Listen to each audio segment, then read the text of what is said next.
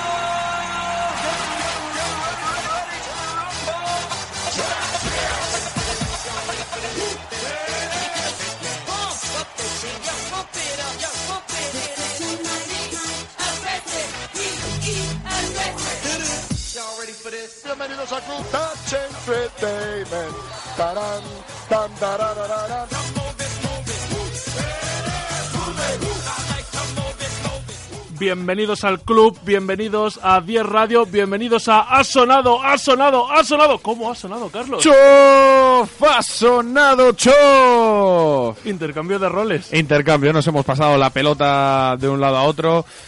Bueno, Aliup. ¿Qué pasa? Está todo un poquito... Muy relajado, ¿no? Parece que estamos de vacaciones La ya. calma antes de la tormenta, Carlos. Se presenta, se presenta una semana entretenida, pero justo nos ha pillado el lunes, que bien podría haber sido, ¿no? Uno de estos puentes que nos han pillado con anterioridad, porque es verdad que han pasado pocas cosas, pero lo que ha habido es mucho rumor. Entonces eh, le hemos pedido a Carra que viniera hoy Sí. y la vamos a dejar que se explaye. ¿Te ha ¿no? contestado? Sí, me ha dicho que sí, que lo que se pasa, me ha dicho. Eh, luego me paso por los estudios. Me ha dicho, eh, bueno.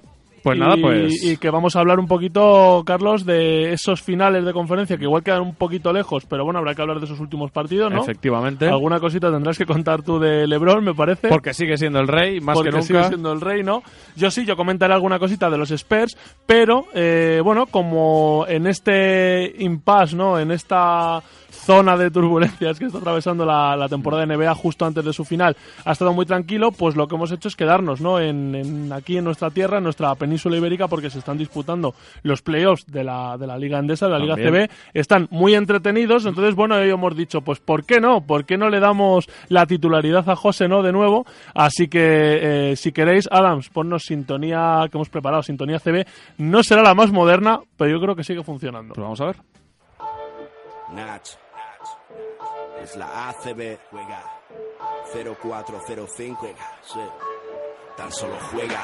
Estoy en falla, como Culaya, este MC no falla. Leyenda de las canchas, allí siempre di la talla. Crecí cerca de la playa, costa este. Ningún defensor bocazas impedirá que yo enceste. Mira, adoro la presión, late más mi corazón. Es mi estilo vacilón, así que pásame el balón. Soy el rey de la pista, artista del básquet ciencia. A veces individualista o mago de la asistencia. Tu cara. Muchos me subestimaron, pero mi tiempo ha llegado como a Javi Salgado. Decíais que este deporte era cosa de centímetros. Yo igual que Terrell Myers disparé desde el perímetro. Ahí lo tienes, tres más para mi gente. Insolente jugón, la grada grita enloquecida y me motiva, mamón. Tú ponme alto el listón, listo. Que como Luis Pulo, cospulo en un visto y no visto. El control es vital para alcanzar tu meta. Eres sensible, falla el tiro libre, tiembla tu muñeca. Pide tiempo muerto y relájate. Que ataco como Sergio Rodríguez, tú defiéndete. En cada salto vuelo alto como un globo sonda. Mi apellido no es Navarro, pero soy la bomba. Paso de ronda, misión ganar la copa. Y el año que viene ir y machacar Europa. Mi arropa un público histérico.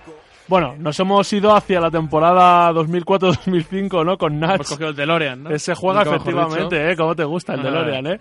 Pues sí, hemos dicho, bueno, vamos a, vamos a aprovechar, pero eh, porque parece que estamos volviendo ¿no? a una época en la que la competitividad en la Liga ACB, hoy Liga Andesa, era máxima, ¿no? Y parece que lo que se prometía, ¿no? En temporada regular eh, se está cumpliendo ahora en los playoffs. José, Jasmine, ¿cómo estás? Hoy no te hemos puesto tu cabecera, te hemos puesto esto.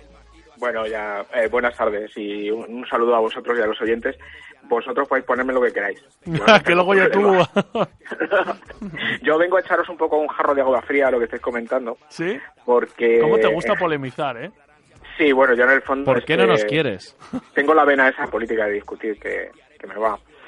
Eh, en el fondo, mm, yo creo que está habiendo más emoción que calidad. Es decir, eh, las cuatro eliminatorias, han, menos la del Madrid, han tenido tantos bajos que aún así los partidos del Real Madrid han sido bastante trabados también. Mm. Eh, también ha habido mucha presión a los árbitros en todas las eliminatorias. Es decir, desde el pitido inicial hay protestas ya en, la, en cualquier jugada. que Eso me ha llamado mucho la atención respecto de otros años y decir también que a tres a tres partidos los errores son decisivos. Es decir aquí no sí que no hay tiempo de rectificar no Esa es mi primera apreciación, ¿no? Respecto, respecto a este formato para la primera ronda, José. Esto de los tres partidos, si bien es cierto que en casos como el Andorra-Real Madrid te puede dar un susto, ¿no? Porque el Madrid es verdad que, bueno, ayer dominó y, bueno, dominó, terminó apareciendo Yul para variar. Y es verdad que Sí. se podría haber llevado un susto y podríamos haber tenido la primera sorpresa, pero por otro lado es lo que tú acabas de decir. Eh, cualquier fallo es decisivo y, claro, es más normal que fallen equipos como el Andorra que como el Real Madrid, ¿no? Efectivamente. Si queréis, vamos comentando por el tema del tiempo, sobre todo. Voy a ir entrando en cada una de las eliminatorias porque son cuatro. Eh, del Madrid que estáis hablando, precisamente pensaba empezar por el Real Madrid. Pues mira. Eh, pues mira, decir que este, este ha sido el, el único partido de final. Bueno, decir que las cuatro eliminatorias llegaron al, al tercer partido, tercer y decisivo, como dirían en Estados Unidos. Y, y este ha sido el único en el que hubo una anotación un poco alta, es decir, que fue un 95-84. Sin embargo, yo desde el principio en este partido vi claramente que el Madrid tenía y tuvo la intención, y lo hizo bien, de hurgar en la herida. Y me explico.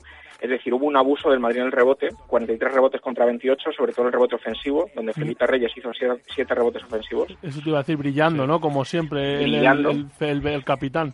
Claro, pero viendo el punto débil clarísimo que tenía Andorra, que tiene lesionados a sus dos cuatros, a sus dos alapios, que son Nacho Martín y Bujanatse. Sí, sobre Eh, todo la baja de Sermadini- Bullanache muy, muy dura.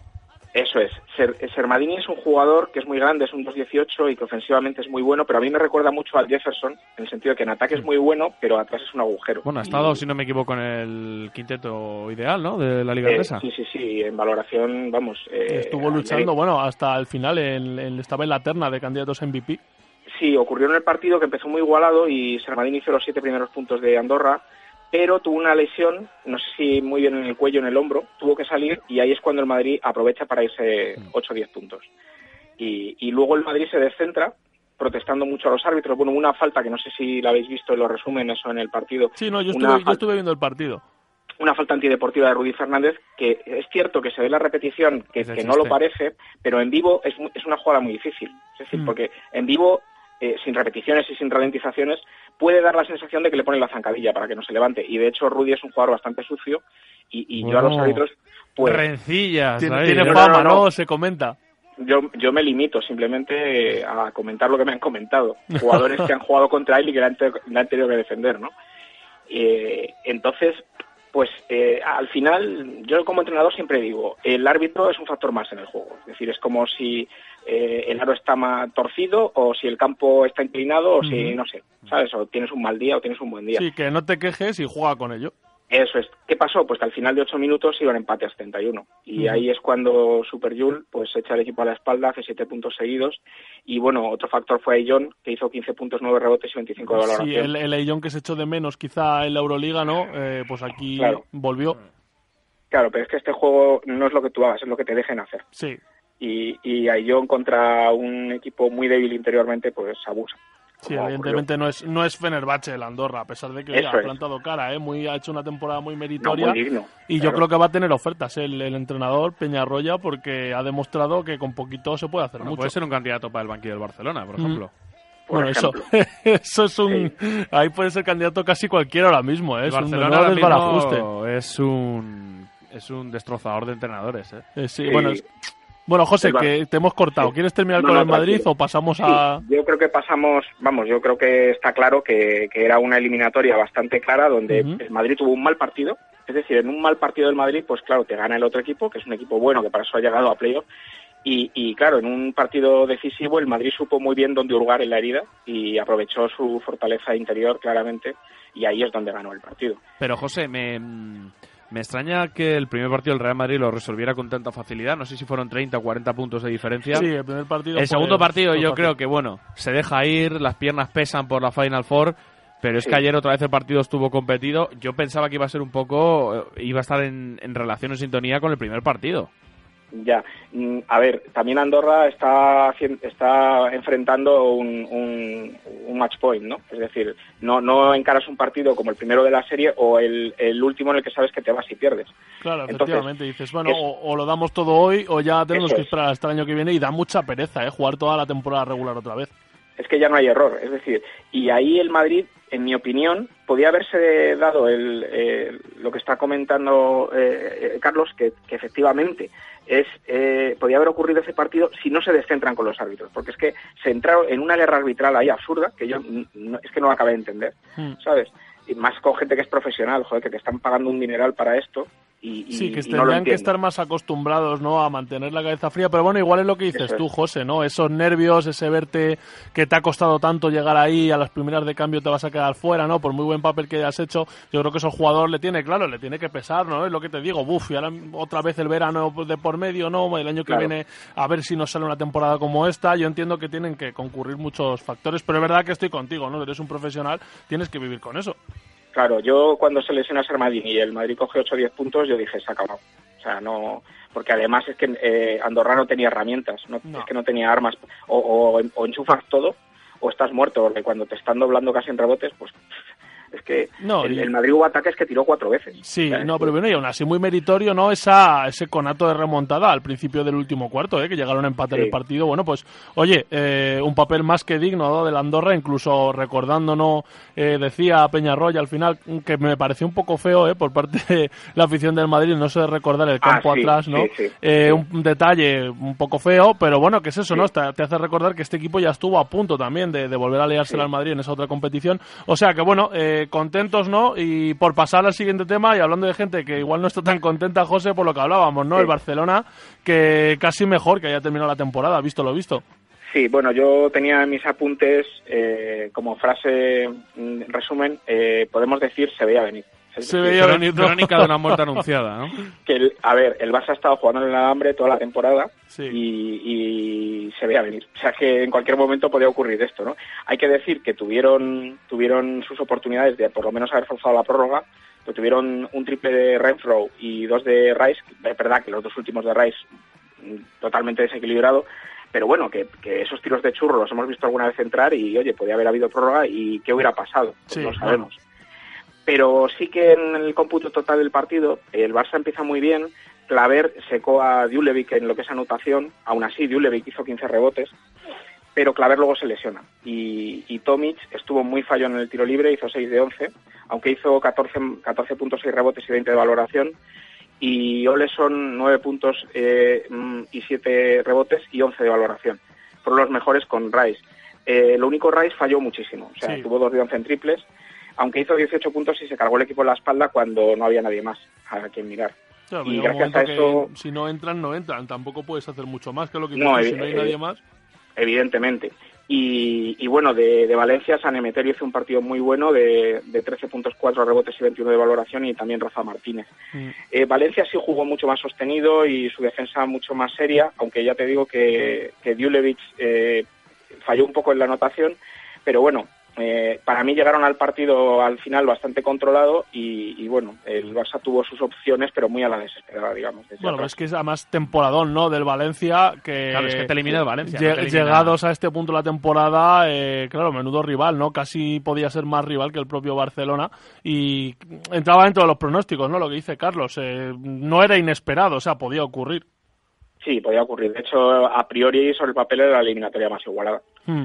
Y al final pues se ha visto así, ¿no? Que han ganado pues por tres puntos. Bueno, vamos a ver ahora el, el Valencia, a ver qué opciones qué opciones tiene, ¿no? Pero de, bueno, de momento lo que yo decía antes, dices tú, es verdad, con menos nivel, quizá, pero yo no lo sé si casi agradecer, ¿eh? Que baje a lo mejor el nivel en favor de eh, más igualdad, porque verdad que lo de los últimos años estaba siendo un desastre. Pero bueno, tenemos también eh, en esta serie de playoffs de vuelta al Basconia, ¿no? A unas semifinales a costa del, del Gran Canaria también, ¿no? Que va a ser precisamente el rival del Valencia, el Basconia. Eso es, que es lo que iba a comentar, que va a ser del rival de Valencia. Eh, Vasconia-Gran Canaria también un partido a tanteo bajo, 73-71, y donde también eh, el perdedor tuvo el último tiro para, en este caso, haber ganado el partido y la eliminatoria, que fue un triple de Kyle, de Kyle Kuric saliendo de bloqueo, cuando quedaban 7-8 segundos. Y bueno, en este partido, este sí que fue muy igualado, todo el, todo el partido. Ahí en Basconia, eh, Voigtman hizo un partidazo con 13.7 rebotes en 17 minutos. Y Adam Hanga, para mí el mejor jugador de Basconia, eh, 11.8 rebotes y 13 de valoración, sobre Mm. todo por los momentos en los que anotó o reboteó. Shane Larkin, eh, bastante mal, y Boboa también.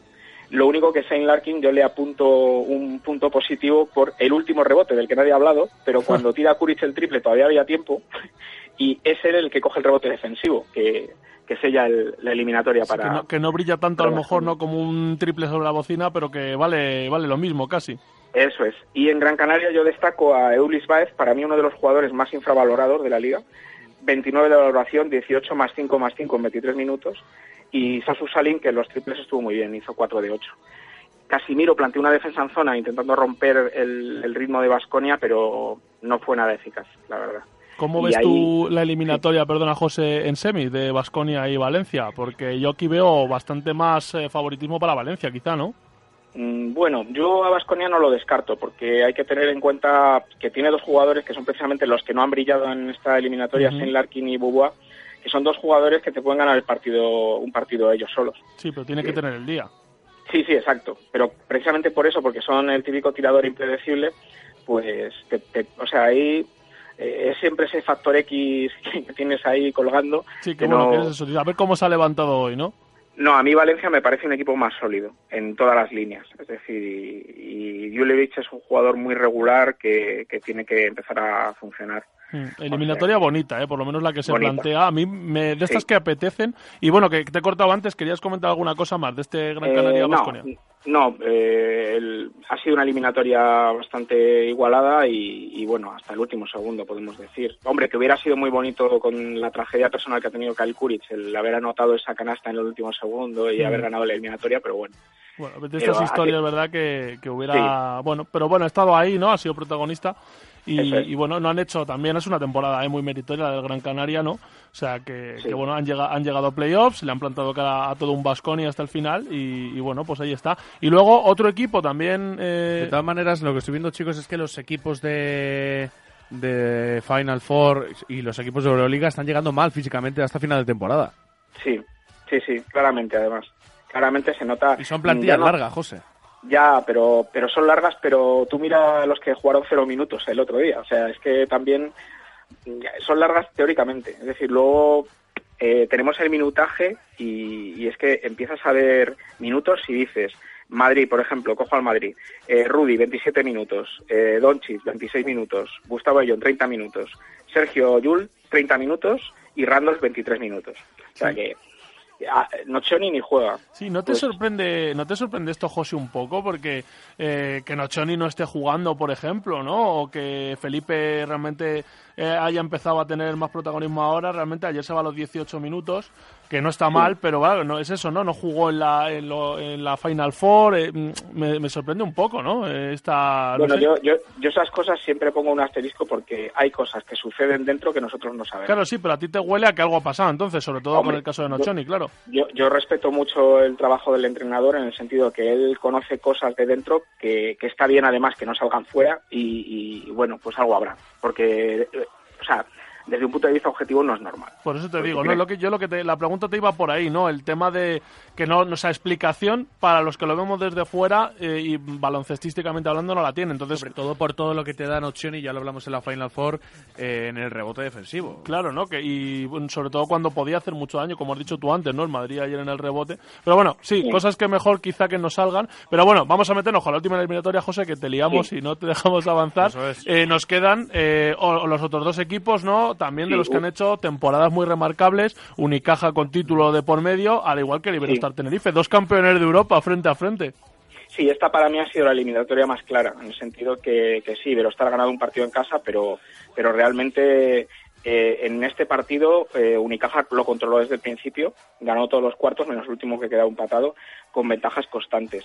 Y aquí también se dio claro que o cambiaba el, el mal tiro de Tenerife, que hizo 8 de 34 triples, 24%, y 9 de 13, 69% en tiro libre, o, el partido en los demás factores del juego iba muy igualado en rebotes, pérdidas de balón, etcétera, o, iban derechos a la, a la tumba. Es decir, nunca tuvieron ventajas largas, pero siempre mantuvieron una ventaja ahí entre los 6 y los 10 puntos y no se veía que no, como que Iberostar no, no, en ningún momento podía romper esa, esa goma que, iba haciendo constantemente. Y, y bueno, mm, destacar en Unicaja a dos jugadores, ¿quién lo iba a decir? Carlos Suárez, el Chispa, mira, un, un 10.7 rebotes, dos asistencias y 20 de valoración, jugando de cuatro ahí en el ocaso de su carrera. pues, Pero decir- has sabido, ¿eh? Sacarle partido Joan Plaza. Sí, porque además eh, pasa un poco como en el caso de Nocioni. Con la edad vas cogiendo, vas perdiendo velocidad lateral, pero vas ganando en sabiduría baloncestística y en saber estar y en experiencia. Y sobre todo en estos partidos eh, definitivos de eliminatorias de playoffs son jugadores muy importantes. Por eso me extraña lo de Nocioni en el Madrid, ¿no? Sí, sí. Aquí sí que Suárez ha jugado y ha jugado muy bien. Y Nedovic, que fue la estrella del partido, con 15 puntos en 21 minutos y 19 de valoración y nunca se dio, nunca se dio la parte del resultado, eh, no dio la sensación nunca a Tenerife de, de llegar a ni siquiera a acercarse. Sí, no una lástima para Tenerife, que había hecho una temporada para enmarcar, ¿no? Eh, Siendo líder durante gran parte de, de la temporada regular. Pero bueno, al final es que es eso, Unicaja se revela como un equipo, pues no sé, si decir más sólido o como estás diciendo tú, con más oficio, ¿no? De, de algunos de sus jugadores. Lo de Suárez para mí es eso, una segunda juventud. Joan Plaza ha sabido sacar, yo creo, lo que no se le veía desde los tiempos de estudiantes y encima con los matices que estás comentando tú, ¿no? Que da la experiencia. Y bueno, pues ahí están, ¿no? Campeones de, de esta competición europea. ¿Cómo, cómo era esa competición? A mí se me va siempre, ¿no? ¿La Europa, la Liga Europa o...? Sí, sí, sí. Eso me suena... La Liga Europa, ¿no? Y el Iberostar era de la Champions League de la FIBA, ¿no? Sí, sí, sí. es, como, es como si dijeras eh, la Euroliga 1, Euroliga 2, Euroliga 3. Sí, sí, no, pues bueno, pues, oye, pero curioso, ¿no? Dos campeones de Europa frente a frente, al final Unicaja. Y bueno, para cerrar así rápidamente, José, un poquito ya de pronósticos, ¿no? Bueno, una pregunta quería hacerle yo a José. La semana pasada, barriendo un poquito para, para casa, para Deportes 10, estuvimos hablando de ese órdago que se tiraron los clubes de Euroliga de retirarse Sí. de la Liga ACB si no se reducía el calendario. No sé cómo lo veis vosotros. José, tú primero. Yo sinceramente no lo veo. Es decir, no veo que ahora mismo haya... Porque aquí hablamos de, de realmente la pasta, ¿no? Es decir, ¿quién pone la pasta? Y, y no lo acabo de ver yo claro. Es decir, Hombre, no- yo creo que no- te da más pasta la Euroliga, ¿no? Sí, pero mm, te quiero decir, mm, esto es como una secesión. Es decir, esto ahora nos declaramos independientes y hacemos otra competición. Y, y no sé, realmente yo es que no lo acabo de ver, sinceramente. No, no lo acabo de ver. Pues se como nos diciendo, presenta una temporada cuanto menos convulsa, Hombre, ¿no? es En que el al final europeo, ¿eh? son, Porque- han sido 30 jornadas de liga en la Euroliga, más luego eliminatorias, Final Four. También es cierto que se sabía este nuevo formato y no, y no han dicho, oye, te metes ahí en esta Euroliga, pero solo si se reducen las jornadas de tu, de tu liga Entonces, doméstica. Aún, aún así, comparando con NBA, ¿no? Cosa que en este programa pues está a la orden del día, como hablamos de, de los dos baloncestos, claro, tampoco son tantos partidos y en realidad hay bastante descanso, no hay back-to-backs, Sí, ¿no? pero la diferencia es que yo creo que en la NBA no entrenan. Entre, sí, bueno, entre pues, y pues- pues igual lo que tienen que hablar los clubes es hacer más entrenamientos de Pero tú, por recuperación. ejemplo, mira, eh, el Real Madrid juega Euro- eh, Final Four, a los dos días está jugando contra el Moravac Andorra Sí, Liga. sí, bueno, pues te quiero decir, pues eso, Eso- pues que hagan entrenamientos de recuperación. O sea que yo creo que todo lo que sea jugar partidos y más a estos minutajes, porque es verdad que aquí no se te hace largo el partido, como pasa en gran parte de la temporada regular en NBA, ¿no? Eh, hay minutos eh, suficientes. Yo creo que todo lo que sea reducir partidos eso es mano para el, para el espectador, ¿no? Cuando no estamos hablando de algo, a mí, a mí, desde mi punto de vista, ¿eh? No me parece que sea algo, no sé. Es que yo creo que son dos, son varios problemas enlazados. Es decir, no es el hecho de ahora nos separamos y hacemos Euroliga y no jugamos las ligas nacionales, Mm. sino que yo creo que es, por un lado, esto, que es una amenaza por el número de partidos. Luego está el calendario de la liga, lo que estábamos hablando de volver otra vez al sistema de todos contra todos sin playoff, que serían muchos menos partidos. O sea, que es un poco, yo creo que es una postura de ellos como para sentarse a negociar. Es decir, esto así no nos gusta y hay que cambiarlo. Entonces, lo de la amenaza de nos independizamos, pues como muchas veces es una amenaza. Es decir, no, yo no lo veo. Sí, pero ojo, Pero tendrían sí- que pensarlo de cara al espectador, porque no es que No. sea ahora mismo la liga más atractiva. No, del lo mundo. único, José eh, Isma, es que no- pues no me extrañaría acabar una fase regular con un Madrid tercero, un Barcelona, un Valencia cuarto. Es oportunidad pues para equipos como Unicaja, equipos como Sí. pues como Valencia incluso, eh, que, que puedan quedar arriba para luego, para luego los playoffs. Bueno, Pero vamos, a mí no me pero extrañaría. aún así en este formato, mira qué playoffs Sí, pero el tenemos, Madrid ha ¿no? ganado partidos por inercia. Sí, si sí, no, bueno, pero ha ido que- todo el rato, toda la temporada tercero, segundo. Pero ha habido opciones, ¿no? O sea, yo creo que es un debate. Yo si queréis un día con más tiempo lo, lo organizamos, ¿no? Porque es verdad que es un debate que, se, que puede dar para, para un rato, ¿no? Pero yo creo que, claro, tú quitarle a, a cualquier liga de baloncesto el formato playoffs es quitarle un poco la esencia, ¿no? Y yo no sé el espectador, que al final es un poco al que le tiene que interesar esto, si le va a resultar atractivo, teniendo en cuenta que hoy por hoy la liga andesa no es la liga más atractiva, ¿no? Eh, entonces, bueno, habría. O sea, yo creo que habría que pensarlo mucho. Entiendo, puedo entender los motivos Sí. de unos y otros, pero a mí me parece un riesgo, ¿eh? Eso de quitar los playoffs. Yo no sé. juntar todo eso con que ahora los equipos, por el tema de la libertad de circulación de trabajadores, pues no sé, ¿qué equipo tiene? Ni siquiera españoles, iba a decir Mm. eh, gente de... O sea, si a lo mejor hay más españoles jugando en un equipo griego o... Seguramente, o sea, no sé. seguramente. Más luego contad con la competencia del año que viene, por si ya fuera poco, eh, con la NBA que vuelve a subir. Eh, bueno, tiene el convenio este, ¿no? Entonces van a subir los sueldos de los jugadores y eso va a hacer que los jugadores eh, de clase media se vayan ahí con contratos más grandes, ¿no? Con lo cual yo veo aquí, o sea, que hay que andarse con mucho ojo para quitarle atractivo a la liga, desde luego. Bueno, y también el hecho de hacer una liga cerrada, porque de hecho ya es una liga cerrada. Sí, la sí, CB. sí. Es decir, porque asciendes y no te vale para nada, porque te están pidiendo que esto Claro. creo que puede llegar a los tribunales en breve. Es Sí, decir, de hecho ya han, bueno, ya han- han- han- la resolución ha sido que, que no son eh, aceptables las normas que hay ahora mismo de entrada, Eso por es. eso tienen ahí, no recuerdo qué equipo era ahora, pero decían que era más que probable el ascenso de uno de los equipos que llevan varios años porque las condiciones económicas que pedían no eran las, las adecuadas. Pero bueno, eh, José, nos tenemos que ir a la Desco, ¿no? Eh, entonces nada, nos quedamos con esos playoffs, Real Madrid Unicaja, Basconia Valencia, ¿no? Eh, empiezan mañana, mañana ocho y media tenemos ya el primero, Basconia Valencia, miércoles ocho y media Real Madrid Unicaja y nada, eh, rápido un pronóstico, José, ¿tú cómo ves? Pues eh, yo me, estas voy a, yo me voy a mojar, pero hasta, hasta las orejas. Y yo digo que la final va a ser Real Madrid-Valencia. Real Madrid-Valencia. ¿Y pronóstico para la final, ya que estamos? Pronóstico para la final, pues ahí ya, pues venga, voy a ser valiente y voy a decir que Valencia queda campeón de liga. Valencia Basket, campeón de Liga Andesa. Perfecto, pues con esta previsión, eh, joder, Carlos niega con la cabeza, ¿no? A mí me desastre. gusta. la- O sea, no, no os preocupéis, que yo no ¿Tiras acierto de nunca. antimadridismo o tiras de cabeza? No, que va, yo, yo no soy antimadridista. Es un tío muy analítico, José. Yo, Yo- antimadridista no. Yo simplemente, en el baloncesto no hay tanta diferencia, yo creo, pero, eh, pero vamos, yo a equipos como el Madrid, el Barça, el Bayern, el Manchester United, o sea, yo, que me dieran el BOE mañana, que yo ponía eh, tope salarial y de eso si queréis hablamos otro día. Pues sí, lo dejamos apuntado, José. Pero entonces no serían los equipos que son. Pero claro. tendríamos más formato NBA que puede ganar cualquiera. Ya, pero Eso. esos equipos eh, se han ganado se han ganado esa pasta. Porque antiguamente no tenían tanto dinero. Oye, los Lakers siguen ganando dinero y no compiten. Ya, bueno, eso eso es sí que cosa. es mérito. o los Knicks. Bueno, venga, nos tenemos que dar publicidad, José. Un abrazo. a ver José, si buen partido. Pronto por aquí. Venga, muchas gracias. Venga, chicos. seguimos en Un la zona saludo. 8.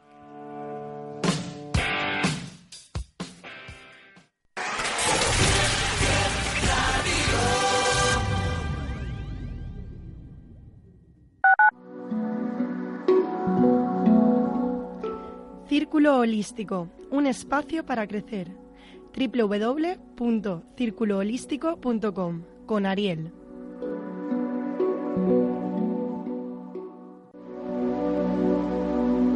Nuestra mente es un imán. El individuo con una actitud mental negativa atrae los problemas como un imán atrae los trozos de metal. Es algo curioso de la naturaleza, la forma en que nuestra mente transforma en una realidad física la mayoría de las cosas que pensamos. Cuando en tu mente está presente el fracaso, puedes estar seguro que lo encontrarás. Lo mismo que si ves lo negativo en cada oportunidad, es un hecho de que nada se resolverá positivamente para ti. Afortunadamente, lo contrario también es cierto. Si eres una persona alegre y positiva, atraerás consecuentemente cosas positivas.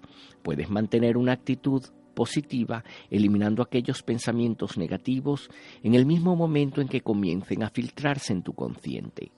Si optas siempre por ver lo negativo en cada oportunidad, nunca conseguirás nada que valga el esfuerzo. Sé prudente con las decisiones que tomes, pero no permitas que nunca te paralice el miedo.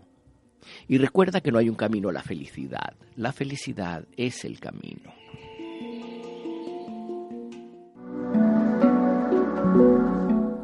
Círculo Holístico, un espacio para crecer. Comunícate en el 629 382870.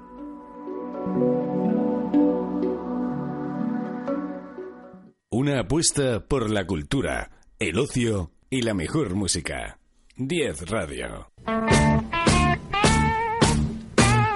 Hola, soy Carlos Iribarren y os espero en Hoy Toca, cada viernes de 4 a 6 de la tarde, un monográfico con la historia, las anécdotas y, por supuesto, con las mejores canciones de los grupos y solistas del rock más importantes, bueno, del rock, del pop y de lo que surja. Hoy Toca, en 10 Radio.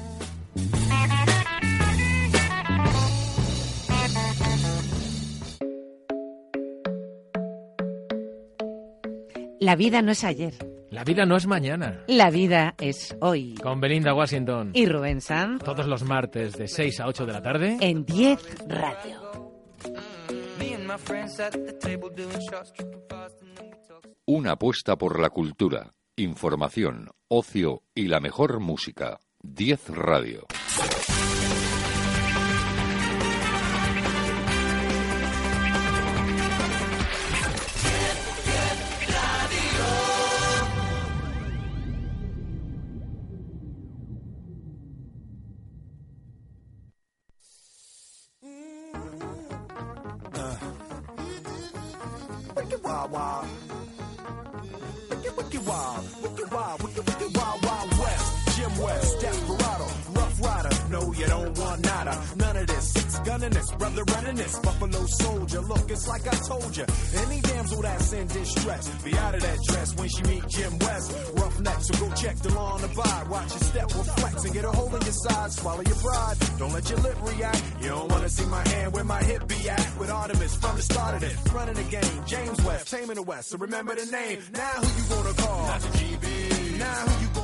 Bueno, pues estamos aquí de merienda. Te voy a hacer una foto, Carlos. Está aquí con su con su cafelito, con su tartita. Madre mía, cómo te lo montas, ¿eh? Estarás ¿Cómo cómodo. me cuido? Estamos cómodos. Oye, no hemos dicho hoy redes sociales a todo No, además esto. eh, hemos inaugurado otra hoja, como podrás ya, observar. ya he visto por Pues venga, eso. dilas tú. Venga, pues a ver. Eh, ¿Tienes eh, soniditos, no? Adam? Así yo trago. Pues espera, espera.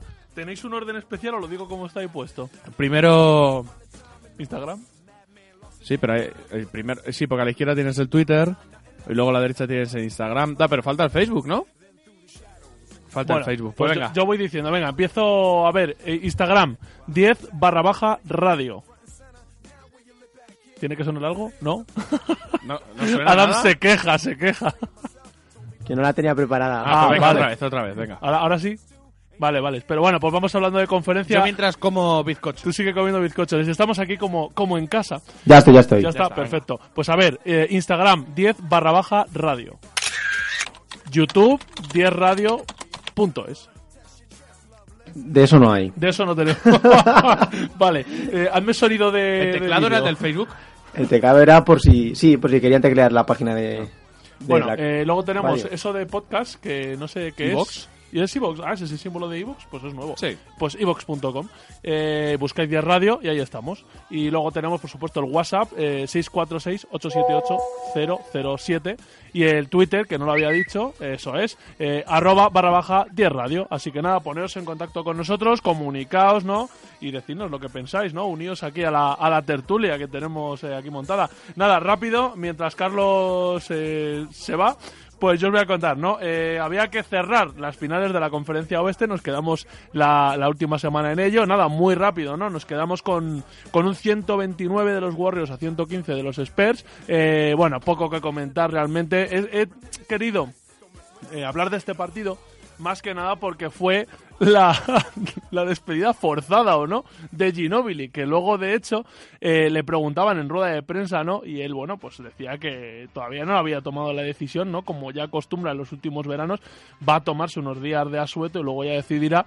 Pero claro, dice, no sé si me han invitado a que me vaya, ¿no? Porque todo el estadio puesto en pie, coreando Claro, su es nombre. que te daría un poco de corte que se despidiera de ti y luego no te fuera. Claro, ¿no? dijo, estoy por no volver para no quedar mal, ¿sabes? Claro. Porque ya me han dicho. Y bueno, y el momento gracioso fue cuando después de en español aclarar que todavía no se había decidido, le preguntó un periodista norteamericano eh, con un poco voz de pena, ¿no? Y le dijo, no acabarás de decir que te retiras en español, ¿no? Y dijo Ginobili que no, que no se había decidido aún. Pero bueno, eh, simplemente nada, quería mencionarlo, jugador de leyenda, 39 años, cumple 40 eh, el próximo mes de julio, si no me equivoco, 21 puntos en ese tercer partido, se echó realmente el equipo a la espalda cuando más lo necesitaba, Aldris no estaba al nivel, Leonard lesionado, ya lo sabéis todos, Parker eh, había caído antes, David Lee también, eh, y bueno, pues que un jugador de, de esta edad eh, demostrara ¿no? que físicamente está hecho un chaval eh, y que todavía puede ser uno de los jugadores más decisivos de la liga, pues es una cosa bonita, es una de esas historias que hacen grande al baloncesto, y junto con Vince Carter, pues bueno, se nos queda de, de abuelo de la liga, ¿no? De los patriarcas,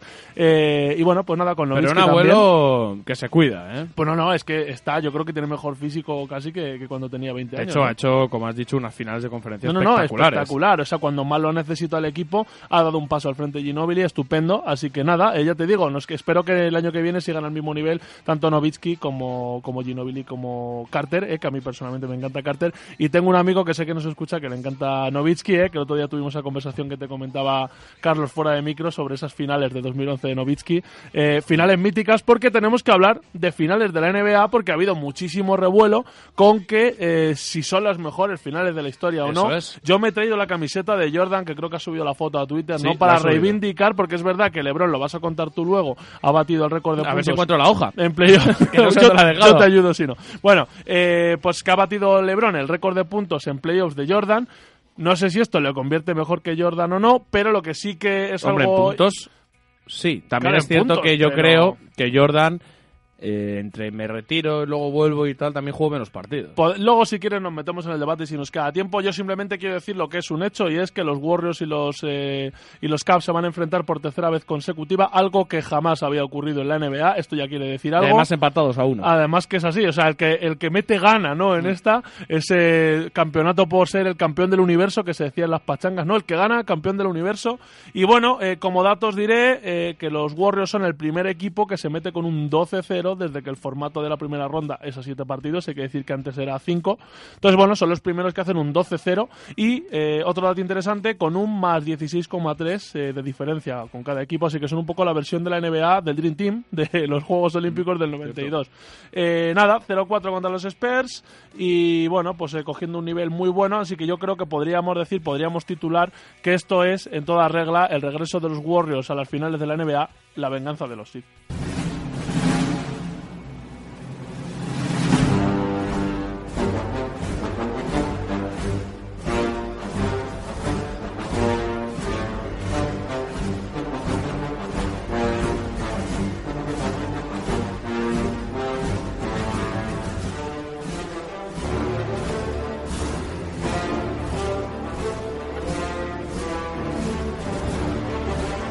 Bueno, he querido hacer el pequeño homenaje a Hoy Toca, eh, que te escuché el otro día, John Williams, con Carlos Iribarren. Qué programón y nos quedó, bueno, ¿qué te iba a decir? ¿Qué vas a decir, no? Hablamos del 5%, del 2% solo de las canciones, temas, eh, piezas, como queréis llamarlo, que queríamos. ¿Cómo nos gusta sacar aquí, eh? Hoy toca el DeLorean, tío, esto... Bueno, en fin, somos, el detallito del DeLorean, Somos ¿eh? muy melómanos, eh, Eh. claro. Tú sabes que yo, la choza es mi niña bonita, tío. Eh, la niña de mis ojos, ¿no? Y la Tu niña de primera mis- hija. Claro, tío. Y la niña de mis otros ojos es ha sonado chof, ¿no? Pero bueno, por lo que os decía, la venganza de los Sith, ¿no? Porque además ellos han adoptado bastante conscientemente ese papel de villanos. Así que veremos, ¿no? El, el Imperio contraataca, eh, este tercer episodio, ¿no? Eh, tercera entrega. Veremos si no se convierte esta trilogía, como ha pasado, ¿no? Con Star Wars, en una, bueno, heptalogía, ¿no? Y luego ahora ya que van por el episodio 8, veremos a ver. Eh, no sé si ocho, pero sí que podría irse a cuatro o cinco episodios esto, no sé si seguidos, porque uno de los datos que se dan en todos los eh, en todos los medios especializados es que estas finales pueden ser las mejores de la historia porque nunca ha habido tantas estrellas en el cenit de su de su carrera baloncestística, ¿no? Entonces bueno, eh, se espera gran nivel y si quieres Carlos, como ya nos hemos metido directamente en conferencia este, ¿no? Con esta final contra los Caps, pues que suene tu sintonía y hablamos, ¿no? De lo que pasa en, en el lado Pues venga, que de la- la aquí.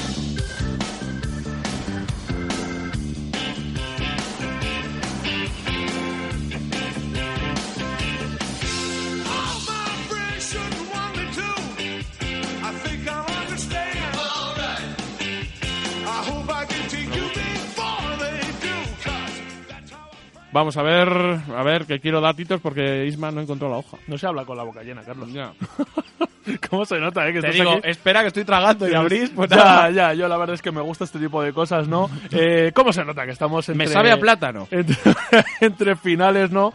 Eh, que estamos un poquito relajados. Yo si quieren, mientras vamos buscando los datitos, Hmm. aprovecho, ¿no? Para decir, y esto nos atañe a las dos conferencias, que se dieron los finalistas la semana pasada, que nos quedamos sin tiempo para decirlo. Cierto, los mira, ya lo tengo finalistas de los premios. Pero Bueno, vamos, pues, dime los finalistas Sobre. Todo te dejo apuntar el MVP para que vean nuestros oyentes que todavía el maestro Joao tiene opciones de acertar porque nos han quedado eh, de finalistas Russell Westbrook, James Harden y Kawhi Leonard. Cualquiera de los tres puede ser MVP, así que el Me maestro extraña Joao que haya metido a Kawhi, ¿no? puede seguir acertando. Oye, Kawhi. O sea, me extraña porque nunca se ha hablado de él como MVP este año. o sea, pero a mí, me, a mí es que más me gusta de los que tres. no se ha hablado, dices, es uno de los... Bueno, es el tapado, quizá. Es el Claro, es el tapado. Pero vamos, sí, yo creo que es bastante justo, ¿no? Eh, y nada, eh, si quieres te digo, sexto hombre, Eric Gordon, Lou Williams y André Que para mí es un poco la sorpresa, entre comillas. Eh, y luego digo, el rookie del año, que también estuvimos aquí apostando, nada, un poquito en la línea de lo que decíamos, Joel Embiid, Darío Saric y Malcolm Brogdon, eh, también igual podríamos seguir acertando, yo me la jugué por... Sí, por- aquí eh, tengo por las Billy. apuestas de todos. Yo me la jugué por Billy, o sea que... Y luego defensor del año, Draymond Green, Kawhi Leonard y Rudy Gobert, o sea que tampoco vamos descaminados en esto. Kawhi Leonard ahí, Y ¿eh? termino, entrenador del año, también está muy cerca de lo que dijimos, aunque hay una sorpresa, Carlos. Eh, ¿Quién crees que se ha quedado fuera, tío? Pues me sorprendería bastante que se haya quedado fuera, por ejemplo... Uno de nuestros favoritos, te diré. Hornacek. Mm, sí, Hornacek se ha quedado fuera. Pero, ¿Stevens? pero Stevens se ha quedado fuera, Carlos. ¿Cómo se puede quedar fuera después de la temporada que ha Brad hecho Boston Stevens Celtics? no está, tío. Está Greg Popovich, que vale. Está Mike D'Antoni, que era uno de los que, bueno, más se ha Pues apostado. ninguno de esos ha quedado primero en su conferencia. Eh, ya, bueno, pero sí, bueno, ninguno, pero tampoco había quedado. Brad- Bueno, sí, Brad Stevens, sí, claro, cierto, ahora que lo Brad dices. Stevens ha ganado la Bueno, liga. eh, pues que pues te va a gustar más el último, Eric Spoelstra, tío. Sea, claro, ¿a quién quitas de estos tres? Pero es que estás menospreciando a Brad Stevens, ¿no? Pues yo, por ejemplo, hubiera metido a Brad Stevens el primero, obviamente. D'Antoni sí sonaba también como entrenador del Sí, año. Pero antes el- que Spolstra, por ejemplo, podías haber metido a Jason Kidd con Milwaukee. Sí, pero sobre todo de, de la terna que teníamos, a nadie nos hubiera. O sea, nos- es una sorpresa que Brad Stevens esté fuera. Me parece lamentable pasado por que la no esté. Brad Stevens. Pues sí, es un poco es un poco tongo, ¿no? Ahí, pero bueno, y nosotros que somos muy de Celtics, eh, pues más. Pero bueno, eh, conferencia este, Carlos. Venga, rapidito. conferencia este, eh, rápidamente, 2-0 como comentamos la semana pasada para Cleveland. Luego salió un poquito el, el Green Pride, como dicen allí, el orgullo verde. Salió, remontaron eso sí con un, con un triple al final de Avery Bradley. Buen partido de buen partido de Cleveland, pero claro, si ganas eh, con un, eh, en un partido, en tu mejor partido de, de las finales sobre la bocina, pues eso quiere decir que los últimos dos partidos los perderás. Así fue lo que pasó. Como dato curiosísimo, como dato histórico, pues bueno, como hemos dicho, LeBron James que se convierte en el máximo anotador de la historia de los playoffs en la NBA, 212 partidos y nada más. y ¿Qué pasa aquí que me estás metiendo? nada más y nada menos que 5.995 puntos. Con un triplazo. Eh, la verdad, Isma, es que no he visto un nivel baloncestístico como el que está demostrando ahora mismo LeBron James en su carrera. Eh, desde luego está en el mejor momento de su carrera. Yo ponía, por eso molestaba a Carlos, la camiseta de Jordan sobre Oye, la mesa. soy muy de Jordan, ¿eh? No, no, pero sí, es, ya sabes que es un poco por, por tocar las narices, ¿no? Por, por hacer que te siente un poco mal el bizcocho. Porque, bueno, es verdad que LeBron está al mejor eh, nivel de su carrera, pero por mucho que haya superado en puntos, es lo que me, me decías fuera de micro. Jordan jugó menos partidos, entre retiradas, unas cosas y otras. Antes las series eran más cortas. Eso con es. lo cual, pues bueno, ¿no? Lo único. Estas comparaciones no van a ninguna parte. Lo único que está claro es que son dos jugadorazos, posiblemente eh, los dos, bueno, Jordan el mejor de la historia para casi todos, LeBron se puede meter fácilmente en el top 5 de mejores de la historia. Bueno, de hecho, eh, cual- eh, he leído que hace poco, no sé quién fue, sacó a Magic en Ah, el sí, para meter a LeBron. Fue Tracy McGrady, Tracy ante, La mirada, ante la mirada estupefacta de, de Paul Pierce que decía, pero bueno, ¿cómo sacas a...? Es que lo igual hizo, habría que sacar a otro. Claro, vale, Magic decir, tiene que ser el base de Yo he dicho equipo. top 5, Carlos, no doy nombres, porque esto cada uno Hombre, tiene, LeBron, tiene ok. los suyos, ¿no? Cada a mí me saca, Sí, yo te diría Larry Bird, Magic Johnson, Jordan, innegociables. Innegociables. eh, y Karim claro, y LeBron. Claro, Karim y LeBron, ¿no? Y, y Will Chamberlain, ¿qué? Y Bill Russell y... Juegan todos el mismo y luego ya no nos jugar metemos todos a la vez. Claro, pero nos metemos en gustos, ¿no? Puedes eh, hablar de, de, no sé, de Pete Maravich, que tiene, bueno, es un jugador de culto, ¿no? Eh, o- West, ¿no? Stockton, Malone, es que nos podríamos tirar Duncan. también otro día. Duncan, estamos Mejor ala olvidándonos. pívot de la historia. Que, o sea, Novitsky, eh, yo qué sé, tío, un Garnett, o sea que... Yo lo, que, lo que sí creo es que cuando se hablaba de sucesores de Jordan, está claro que el sucesor es, Mike- es LeBron James. Pero por lo no- menos por lo que está Pero consiguiendo. no en cuanto a juego, porque para mí en cuanto a juego el más parecido fue siempre Kobe Bryant. Pero sí en lo que está consiguiendo. sí. No, en cuanto a logros sí. Pero bueno, no te olvides, eh, Kobe Bryant tiene cinco anillos. Cinco anillos. Y es el máximo anotador de todos los tiempos. LeBron tiene tres no, ya, ¿no? Kobe Bryant se puso de máximo anotador. No, se puso, adelantó a Jordan, perdón. Que fue que se publicitó aquello, no te acuerdas. Ahora está eh, como, como tercer máximo anotador de la NBA. Pero- Bryant, que le superará a LeBron. pero- LeBron tiene tres anillos, si no me equivoco. Sí. Tiene dos con Heat, uno con Dos Cleveland. uno con Cleveland. Eh, veremos a ver qué pasa. También es cierto, eh, Kobe anotaba más, sí, porque Kobe jugaba él solo. Sí, sí, sí, por supuesto. LeBron juega con estrellas, se rodea de estrellas. Bueno, Kobe tenía Shaquille también en su momento, ¿no? O- no, Sí, pero en esa época no anotaba debates, tanto, ¿eh? ¿eh? Yo propongo, Carlos, que hagamos un especial eh, NBA History, ¿no? Cuando acabemos Sí. la temporada. Pues mira, me y hagamos bien. aquí un, un coloquio, Un consejo una de tertulia, sabios, ¿no? ¿no? Sí, de, bueno, de los mejores jugadores de todos los tiempos. Y luego, Carlos, te he traído aquí buceando, ¿no? En las estadísticas de la ESPN, que ya sabes que son muy de datos, los pronósticos para las finales, tío. ¿Así? Los Bueno, yo solo te digo dan. que he clavado el... A tope. He clavado la- los pronósticos que hicimos, el cuadro de Sí, eliminatorias has ido lo he clavado. Yo en la porra que tengo con unos amigos voy el primero también. He ido acertando. Me dejé llevar por el corazón en el tema Spurs porque eh, vaticiné un 4-3 a favor puso de Spurs. 4-2. No contaba con lo de Leonard, ¿no? Pero bueno, te digo, eh, antes de meternos con los rumores para Venga. cerrar, si quieres, te digo los pronósticos que le dan en base a las estadísticas estas avanzadas que tienen. Eh, te va a sacar de piedra, macho. Eh, el pronóstico para el primer partido es un 71% de probabilidades eh, para Golden State Warriors Juegan en casa, y ¿no? solo un 29% para Cleveland, efectivamente. Pero bueno, ya me llama la atención. Pero es que eh, lo que es en las series, el pronóstico para las series es de un 93% a favor de Golden State Warriors y de tan solo un 7% para Caps. Bueno, ¿Qué te parece, dice, Nati, como dice? Love y dice LeBron James, nos encanta ir de víctimas, nos encanta que Sí, no nos den el por cuento del underdog, ¿no? Que Yo voy con Cleveland. Yo también voy con Cleveland totalmente. Pero bueno, esto ya vamos a ver. Muchas probabilidades de que gane Golden State las hay, pero Yo ya no veo veremos. tantas, ¿eh? Ya veremos. Porque creo que el banquillo de Cleveland es mejor que el banquillo de Golden State. Yo dudo, dudo en eso porque es que también la- Tenemos que hacer un día un análisis de quintetos, hombre por hombre, porque claro, Stephen Curry es muy bueno. Sí. Pero ojito Kyrie Irving. No, no, claro, bueno, leía, es que he estado leyendo últimamente muchos artículos, en la ESPN, y decían que es el típico partido que va a definir eh, el, el rumbo de las carreras de muchos de los jugadores que están ahí. Uno de ellos, Kyrie Irving, que tú decías, porque si Kyrie Irving hace otras finales como las que hizo el año pasado, o mete otro tiro de esos ganadores, van a pasar a la historia como un clutch player, como un jugador fiable y que cuando le ponen el foco encima no se arruga, tío. De esta gente, de esos privilegiados, que llega a los playoffs y no solo llega a los playoffs, llega a las finales y multiplica su rendimiento. Eh, ¿Llamamos a Carra? Venga. Pues que pase Rafael.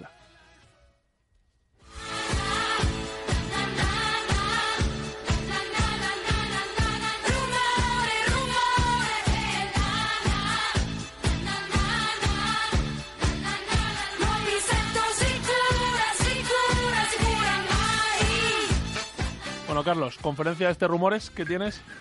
Te los tengo que decir de memoria, pero tengo bastantes. Primero, como ponemos en redes sociales, Boston Celtics, que se erigen como los grandes bueno, agitadores del mercado. ¿Por qué? Porque quieren una estrella, buscan a la pivot, buscan alero, suenan nombres como Hayward, como Butler, como George, incluso como Paul Millsap o como Blake Griffin. Eh, yo creo que le vendría mejor a Boston Celtics un jugador como Griffin, que acompaña a Al Horford, que un alero. ¿Por qué? Porque alero tiene Jay Crowder, que creo que está dando un buen nivel, y Blake Griffin puede ser un jugador que en defensa ayude y que en ataque es una bestia. Bueno, como veo que metes los pies en mi tiesto, ¿eh? que comentas conferencia oeste, Sí. eh, entre Blake Griffin y, y Gordon Hayward, su majestad escoja, ¿no? Yo me quedaría con, con Gordon Hayward porque me gusta más, me parece un jugador más completo, sin desestimar para nada ¿eh? a, a Blake Griffin y sin quitarte la razón porque la tienes, Sí, ¿no? Pero te cargas a un jugador como Crowder. Eh, pero sí, pero yo creo que mezcla más Hayward con, con Horford que, que Blake Griffin, para mi gusto, ¿eh? pero bueno, en cualquier caso estamos hablando de agencia libre, o sea que eso le va a dejar mucho margen de, de maniobra a los Celtics, que además yo apuesto porque se van a quedar con Markil Fultz si le eligen en el número uno, que todo hace indicar que sí, porque en la conferencia oeste, más que rumor, ya es noticia, Carlos, eh, se dice que Lonzo Ball ha dicho a Danny Ainge que a mí no Que me no llamáis, hay. que no voy, que no voy, que le han llamado y tal, y que ha dicho que no, pero también te diré, no es la primera vez que esto pasa, y es más, ya ha pasado y se ha adaptado al jugador y ha terminado jugando, o sea que... No, haciendo un poco alusión a Boston Celtics, se habla de que Isia Thomas no va a renovar este verano para que los, los verdes tengan dinero para fichar un gran agente libre, pero es que Sí. incluso se rumorea con la posibilidad de que eh, traspasen a Isaiah Thomas, el Boston Celtics, para conseguir otro jugador. No, Yo va, creo que no va a ocurrir, eh, ya sabes. A mí es que esto. Él está no cabreado, pero le ha hecho gracia. ¿no? Eso que han dicho que juegan mejor sin él. Eh, perdón. Sí, pero lo dijo que Green, se ¿no? Eh, que se vayan a. ¿Sabes? Por ahí, porque vamos. Otra cosa que se podría dar, Isma, que se vuelva a reunir esa parejita interior de Atlanta con Millsap con y Millsap y Horford. Eso sería otra buena opción y con un buen margen salarial igual. Eh, pero vamos, en cualquier caso es eso. O sea, yo creo que estos Celtics pasan por Isaiah Thomas y por lo que puedan mejorar este verano, que van a ser dos, tres jugadores nuevos que van a hacer una plantilla plantillaza, ¿no? Y es lo que te digo, con un buen jugador interior, veas este Millsap que dices tú, Hayward, Blake Griffin, más Markil Fultz, que yo le veo muchísimo potencial a ese chaval y que creo que puede mezclar bien con Isaiah, a pesar de lo que se dice, que dicen que pueden ser muy parecidos y tal, yo creo que pueden mezclar bien. Entonces, bueno, lo que dices, gran animador del mercado, pero vamos, eh, que no se le pasa ni de por la cabeza que los Celtics van a traspasar a Thomas. No way. Bueno, otros que quieren animar el mercado también, como siempre, son los New York Knicks, que siguen muy interesados en, en Ricky Rubio, en adquirir al base, al base catalán, y aparte están interesados en contratar a un agente libre que juegue de alero y que pueda aportar tanto en defensa como en ataque. Son nombres como PJ Tucker o como Dante Cunningham. Eh, ¿Eso qué quiere decir? Que Carmelo Anthony tiene bastantes posibilidades de salir, Sí. pero también digo, por Carmelo llegarán piezas que obviamente serán titulares. Si va a Clippers, pues llegarán, por ejemplo, Gigi Reddick, o llegará Austin Rivers, eh, incluso podría llegar algún, algún pivot, algún jugador de zona, o si no, porque yo no creo que un jugador como Blake Griffin entre en la operación, que hay muchas veces que se les renueva y luego se les traspasa. Pero por otro lado, que no sería mala opción con Porzingis, pero por otro lado, eh, son jugadores que serían también titulares, pienso yo, por lo menos PJ Tucker. Sí, sí. Yo aprovecho, ¿no? Eh, hablas de Clippers y ese es otro de los grandes avisperos del mercado de fichajes. Porque, punto uno, ¿qué pasa con Chris Paul? Chris Paul parece que no va a ejercer su player option y se va a ir al mercado de agencia libre. Eh, ¿Qué le pueden ofrecer los Clippers a Chris Paul? 207 millones por 5 años, el máximo. Eh, claro, contra eso es difícil competir, pero ojo porque han irrumpido en la escena los San Antonio Spurs como parece gran candidato a llevarse a Chris Paul, pero nuestro amigo eh, Wasowski, eh, eh, Mike Wazowski. Wojnarowski en The Vertical ha dicho que lo ve francamente improbable, que no hay margen salarial en San Antonio, cosa que es cierta, y que tendrían que desmantelar completamente el equipo por un base de 32 años al que le quedan, pues eso, como mucho un par de Bueno, años. se habla de que la posibilidad de que igual Pau Gasol sale de San Antonio. Pau Gasol yo creo que se va a quedar. Lo que pasa que yo creo que se va a salir del contrato y va a firmar por menos, intentando que mejore el, el contrato, porque parece que Popovich está bastante contento con él. Entonces yo creo que lo que creo que es más probable es que Paul no vaya y que fichen jugadores de rotación que puedan mejorar. No veo yo desmantelando todo el equipo por lo como dice Wonarowski, no, todo un- no vas a desmantelar un equipo que es bueno, que está compensado por alguien que, bueno, no le queda mucha carrera, ¿no? Al mejor nivel. Y luego, eh, aprovechando lo que decías de Nueva York, eh, Ricky puede ir a, a Nueva York, efectivamente, a la Gran Manzana, pero te dices que no con la cabeza, pero Rose favor. se puede marchar a Minnesota, Minnesota. ¿no? Que parece que está empeñado Thibodeau, pero ¿por qué aprovecho y saco esto de nuevo? Porque el objetivo, y esto lo veo mucho más factible, el objetivo para la posición de base eh, que, que se está comentando en San Antonio es Rose, precisamente. Yo no veo a Derrick Rose, veo más a Chris Paul. lo veo base- más factible. Es más base. Sí, pero bueno, va a pedir mucho dinero eh, de Rick Rose, pero veo más factible económicamente la operación con Rose que con. Sí, que es más Chris Paul. factible, pero sí es cierto que, a ver, con Rose se podría repartir minutos con Parker. Claro, pero ¿qué haces con Mills? Te deshaces de Mills, Claro. ¿no? ¿Y Eh, te con renta deshacerte pasaría? de Mills. Claro, pero es que Paul llega a ser titular y entonces te puedes permitir el lujo de que Parker sea suplente y deshacerte de Mills. Pero claro, Rose, eh, bueno, va, tendría que ser, no sé, es que son dos bases. Yo veo a Rose en. Minnesota básicamente porque es un juego más rápido, más anárquico eh, y además que tiene a Tom Thibodeau, Sí, que no, a fue ver. el que mejor Rose ha sacado. A mí me parece más lógico, me parece más lógico, No pero lo veo vamos, en San Antonio. que lo de Chris Paul no lo veo tampoco. Veo más a Chris Paul en San Antonio. Lo que sí es cierto es que, claro, eh, Chris Paul, mm, pensando así un poquito de, de memoria, eh, no le veo en otro equipo. En otro equipo que no Que sea, no sea Clippers, Clippers. o San Antonio. San Antonio, desde luego. Sacramento, podría- de esos se va a ir, pero es No, que eso- Sacramento- no, o sea, te quiero decir, eh, si sale Chris Paul de Clippers, tiene que ser un equipo contender. Porque es que tiene 32 años. O sea, le pueden quedar, pues eso, 3, 4 años de ser un jugador importante, ¿no? Luego ya podrá empezar a jugar las bazas de ser el veterano y hacerse un Allen, ¿no? Un Garnett, un, un Paul Pierce. Pero claro, ahora mismo todavía tiene un par de temporadas o tres de ser el, el faro, ¿no? Eh, del equipo, con lo cual, o Clippers o San Antonio. Bueno. y yo ya te digo que lo de San Antonio. En Nueva York le esperamos con las puertas Con abiertas. las puertas Ya abiertas, estuvo ¿no? hace tiempo a puntito de recalar en la Gran Manzana, yo creo que es demasiado dinero para lo que se puede Es, permitir. eh, por eso te digo, Nueva es que, bueno, teniendo en cuenta que eso no lo hemos dicho, que solo puede ofrecerle el máximo Clippers. Cualquier otro equipo. eh, Son 100 millones menos, si Tengo no me equivoco. son 150 millones en cuatro años lo que pueden ofrecer el resto de equipos, con lo cual va a tener que valorar mucho, ¿no? Me creo que firmar a 140 en cuatro. Yo tengo clarísimo lo que haría. Claro, sí, pero bueno, te quiero decir, si ya estás en, a ver, ya estás en esta fase de tu carrera, has ganado un montón de pasta, los contratos publicitarios te, este- sabes, el sobresueldo te lo sacas son por 100 ahí. millones de diferencia. Sí, bueno, pero te quiero decir, tú quieres ganar anillos, ¿no? Pues 150 en 4 en San Antonio, vale. Y sí, ya, pero te vas a ir a San Antonio que vas a ver. Que vas a tener muy difícil ganar un anillo porque están los, los Warriors. Sí, le ha pillado, le ha pillado mala época. Te vas a ir al este, vas a tener muy difícil ganar un anillo porque están los Cleveland Cavaliers. Entonces al final quédate en Clippers. Que, Que- igual que vas, vas a hacer lo mismo. dinero, ¿no? Y vas a ganar 100 kilos más y te vas a ir de vacaciones tres semanas antes. Espere, vamos a ver si ahora no despega los Lakers y ya los Clippers dejan de ser el equipo eh, puntero, ¿no? Pero bueno. Bueno, eh, último, antes sí. de acabar, última cosita a destacar, último rumor. Ah, no, yo me he quedado a gusto. Yo No también. sé. Yo di- recomendaría encarecidamente el fichaje de la Barbal por cualquier equipo. El padre es el, es el mejor. Le vi el otro día haciendo entrenador. Dicen Menuda que es como bronca. las Kardashian, ¿no? Sí, sí, pero una bronca le echó a los chavales. De esos entrenadores viejunos, tío, que te pegaban un broncazo. Por decías, cierto, ¿tú qué antes de acabar, te tengo que recordar que han vuelto a pillar a la Mar Odom en la puerta de un striptease. La Mar, que ya sabemos lo que pasa. ¿Qué vicio tiene? ¿Qué vicio tiene la Bueno, Mar? Isma, ¿con qué nos despedimos Pero hoy? la Mar. Tres. Pues que ¿Alguna co- sorpresita sí, hombre, no? por supuesto, como está todo el mundo empeñado, ¿no? En que LeBron es como Mike y que todo el mundo tiene que ser como Mike, como Michael Jordan, pues he puesto ese temita de aquel anuncio de Gatorade del 92, ¿no? Be Like Mike con su cancioncita tan tan característica para despedirnos, ¿no? Porque oye, como todo el mundo quiere ser como Mike, pues seamos como Mike, hombre. Pues venga, seamos como Mike. Hasta luego.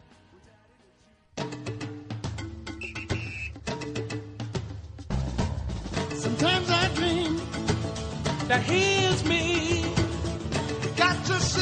Got to see that's how I dream to be.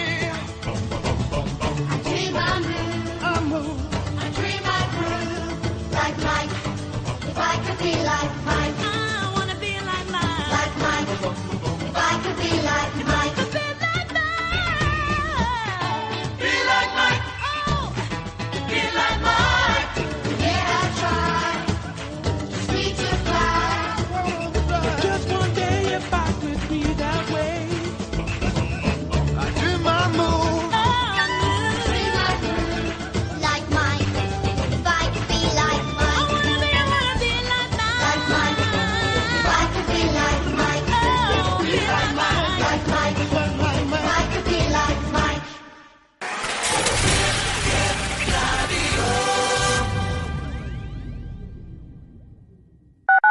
Tengo un problema financiero. Las cuotas de la hipoteca se me acumulan y no veo forma de solucionarlo. ¿Conoces a Aidan Credit? No. En Aidan Credit te ofrecen este tipo de soluciones. ¿Por qué no les llamas? Estudiarán tu caso. ¿Tienes el teléfono? Claro. 900-101-854. Aidan Credit. Infórmese de cómo pueden ayudarle a solucionar sus problemas financieros. ¿Sueñas con viajar? Descubre el mundo con Viajes Cuoni, especialistas en viajes a medida y lunas de miel. Las mejores ofertas para viajar a Asia, América, África, Maldivas. Elige tu destino ideal entre www.cuoni.es. Viajes Cuoni. Más de 100 años haciendo realidad los sueños de millones de viajeros. Una apuesta por la cultura, el ocio y la mejor música. 10 Radio.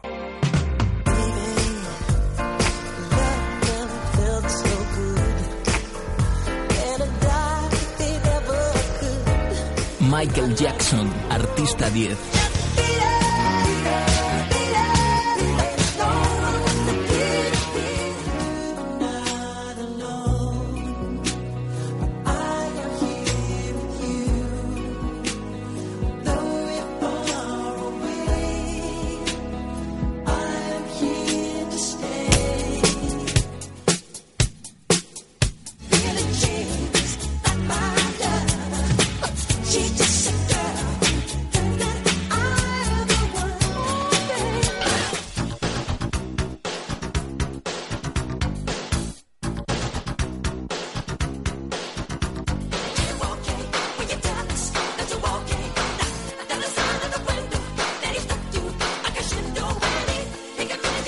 Diez Radio. Te acompañamos.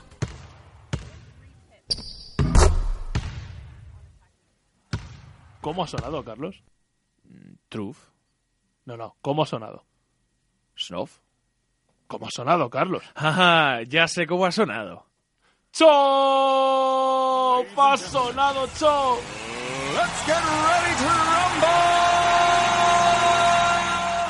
Todos los lunes, de 5 a 6 de la tarde, Ismael Molero y aquí un servidor, Carlos López, os presenta Ha Sonado Chof en 10 Radio.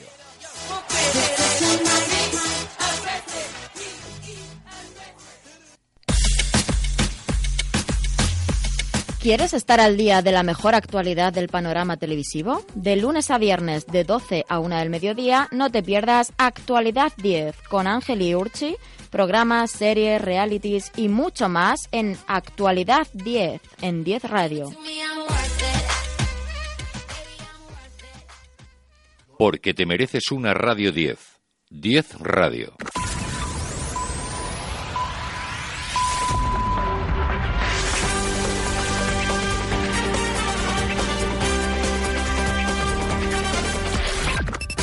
Let's talk about MediCal. You have a choice and Molina makes it easy, especially when it comes to the care you need. So let's talk about you, about making your life easier, about extra help to manage your health. Let's talk about your needs now and for the future. Nobody knows MediCal better than Molina. It starts with a phone call. Call 866-420-5330 or visit meetmolinaca.com. Let's talk today.